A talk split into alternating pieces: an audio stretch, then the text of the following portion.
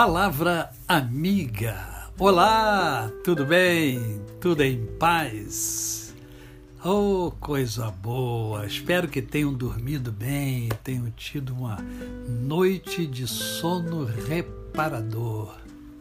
E lembre-se que hoje é mais um dia que Deus nos dá para vivermos em plenitude de vida, isto é, vivermos com amor, com fé e com gratidão no coração.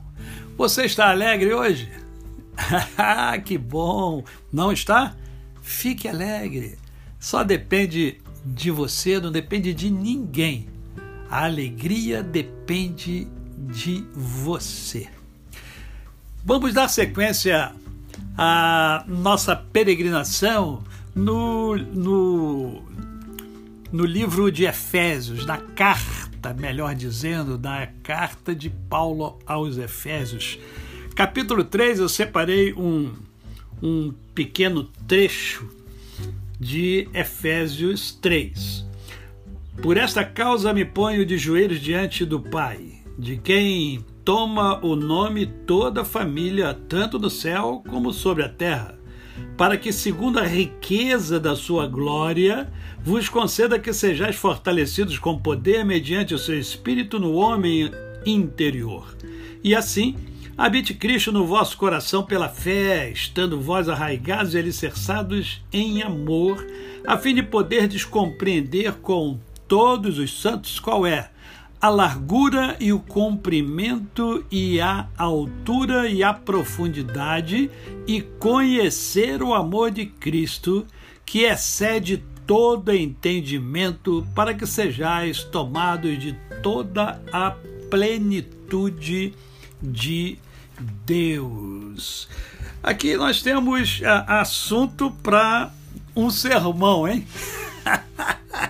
Dá para um sermão aí de 60 minutos tranquilamente. Não, não, não, não, não fique preocupado.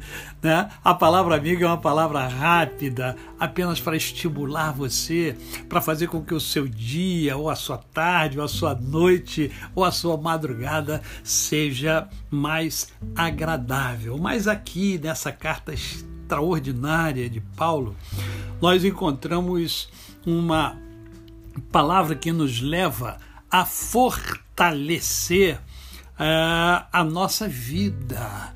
O texto fala em sermos fortalecidos pela glória de Deus. É esse Deus Todo-Poderoso que eu creio e que você crê, que nós cremos, é esse Deus Todo-Poderoso que nos fortalece em todos os momentos, em toda e qualquer situação da vida.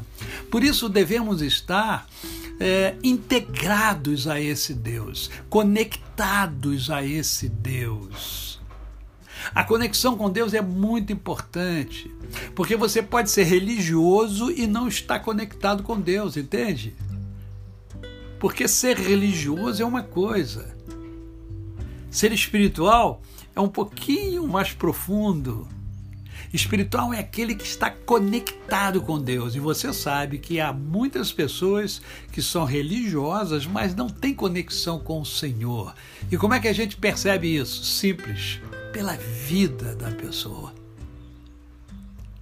A espiritualidade transforma, muda, modifica o ser humano.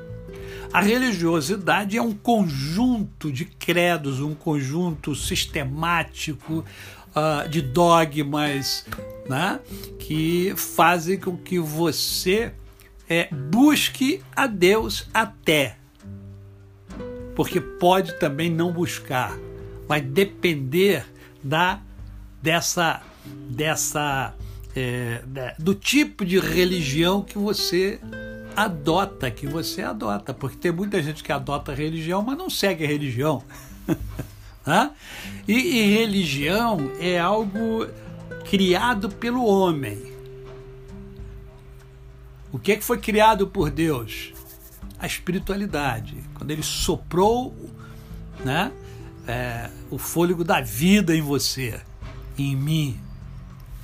Então, precisamos nos fortalecer a cada dia Né? É o habitar de Cristo. E o que, que é o habitar de Cristo, pastor? O habitar de Cristo é quando você é, assume de fato os valores e os princípios do Cristo, que leva o quê? Leva a um comportamento diferenciado, um comportamento que é, é alicerçado nos princípios e valores do Cristo. Eu sou cristão, e isso leva as pessoas a entenderem que eu tenho princípios e valores de Cristo. E como é que eu demonstro isso? É com o meu comportamento. Ok? E em terceiro e último lugar que eu separei para hoje é o seguinte: tudo isto precisa estar fundamentado em amor. Em amor. Religião por religião não leva a lugar algum. Só leva realmente a algum lugar quando existe amor, que é a base celestial. Este amor é que vai levar à compreensão